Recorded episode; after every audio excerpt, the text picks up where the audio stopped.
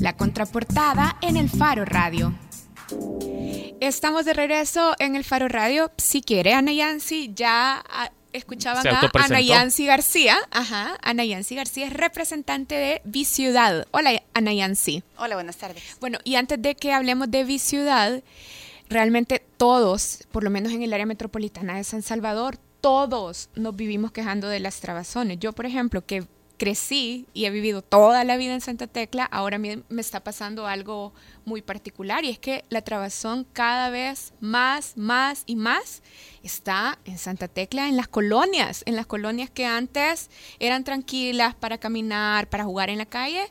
Culpa de Diego Ahora hay trabazón por todos lados. Yo creo que ha habido un cambio significativo en el tráfico, muy visible, pues desde hace tres o cuatro años, cuando vimos colapsos de tráfico ya con relativa frecuencia, particularmente a finales de año, ya noviembre, diciembre y con la locura de la gente de que va a hacer compras.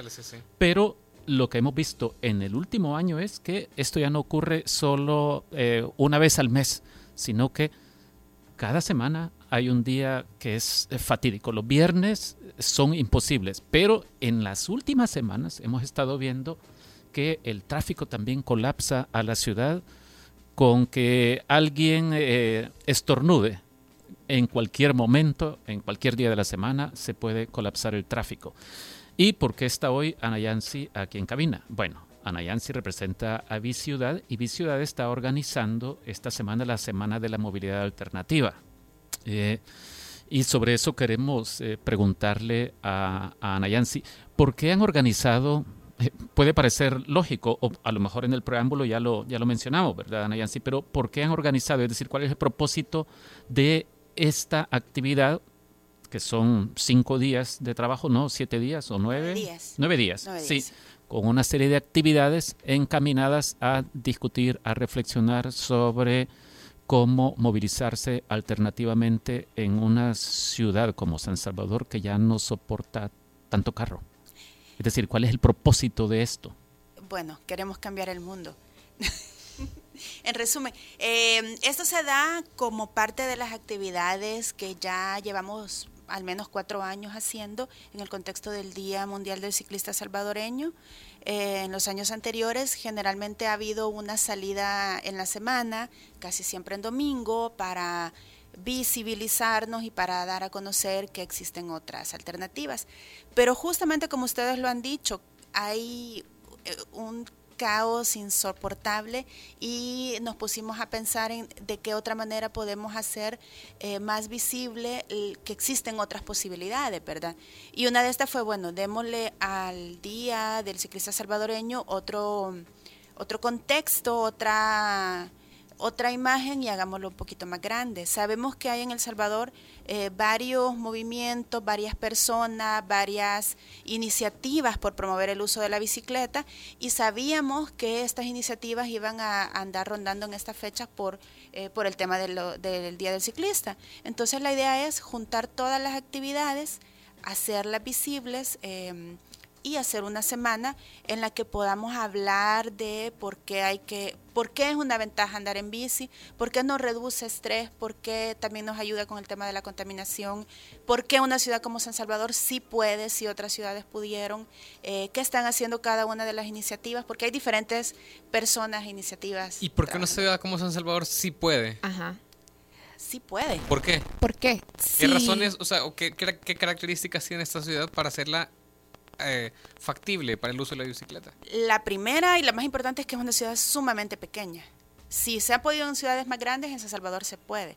Aunque tiene una em, cartografía, no sé, eh, bastante complicada. Altimetría, diría Ajá, porque hay un poquito de subidas y todo, pero realmente podríamos ir caminando de un punto a otro si la ciudad estuviera organizada para eso, porque no es tan grande. Y de hecho yo te quería preguntar sobre eso, Nayansi, porque cuando decís sí puede, yo en lo primero que pienso es en los pocos espacios que están habilitados en algunas vías, por ejemplo, no solo para peatones, sino también para ciclistas. O sea, los espacios que quedan disponibles para que alguien pueda caminar o ir en una bicicleta son muy pequeños. Pero eh, también los conductores no siempre son los más tolerantes con los ciclistas. Entonces, ¿cómo enfrentar esos obstáculos para convertir de verdad a la ciudad en una ciudad eh, más amigable, para de verdad considerar las bicicletas como una opción real. Pues cómo haciéndolo, creo, tomándonos los espacios como lo estamos haciendo, aunque probablemente suene a, una eh, acción eh, como la del Quijote, ¿verdad? Intentando hacer eh, algo algo imposible en una ciudad que está cada vez al borde más de la locura, eh, pues creo que solo lo vamos a lograr intentando y demostrando que es posible. Sí, los conductores y conductoras son bastante agresivos, somos agresivos, yo también conduzco cuando andamos aquí porque pues si este tráfico no nos tiene locos, ¿verdad?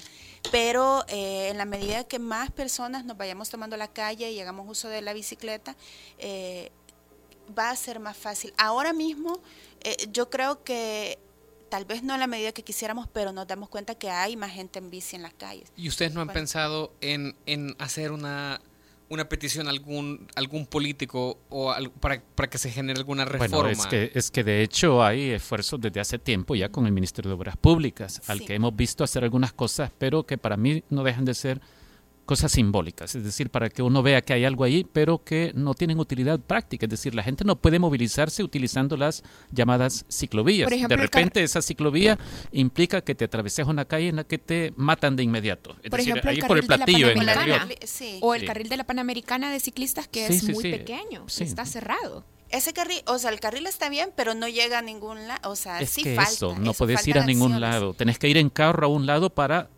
tomar tu bicicleta, subirte a ella y llegar a otro lado donde necesitarías tener tu carro para salir de ahí. Eh, bueno, sí, se están haciendo acciones. De hecho, hace dos años y sí, se hizo también en el, en el marco de Biciudad, junto con otros movimientos y otros grupos, eh, una convocatoria para los que entonces eran candidatos a alcaldes y diputados eh, hicimos un recorrido con ellos desde mm, El Salvador del Mundo, no, desde La Chulona hasta el Parque Cuscatlán. Firmaron un acuerdo de eh, un acuerdo para poder impulsar el uso de la bicicleta.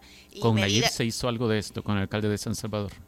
Él en su plataforma, cuando estuvo construyéndola, eh, tomó en cuenta los movimientos pero ha habido respuesta en la práctica. ¿Han visto obra en esta materia? Después de haber hecho la plataforma, pues no se ha visto. No sé si lo tiene contemplado como algo a futuro, aunque sí tomó en cuenta y sí se hizo un mapa de San Salvador de lugares que podrían hacerse accesibles para caminar y para andar en bici. O sea, sí, sí han habido, digamos, algunos políticos y políticas que están por ahí que han dicho sí, pero por supuesto quizás falta más presión eh, para que puedan ¿Quién diría vos que ha hecho más en realidad, que más ha avanzado, quién ha mostrado más voluntad? Eh, pues el ministro de Obras Públicas. ¿Qué ha hecho qué?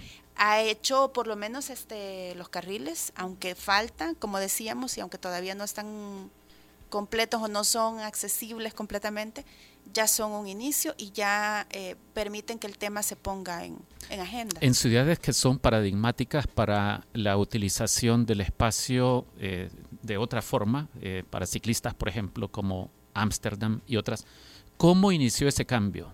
Y te lo pregunto porque ahora, bueno, hace unos minutos vos mencionabas, es que San Salvador es una ciudad tan pequeña, pero en el caso de París, por ejemplo, eh, la alcaldía acaba de anunciar que espera tener una ciudad libre de autos en 2024, salvo automotores sin conductor. Por lo demás, que sea todo movilización alternativa en 2024, es decir, estamos ya a la, vuelta de la esquina.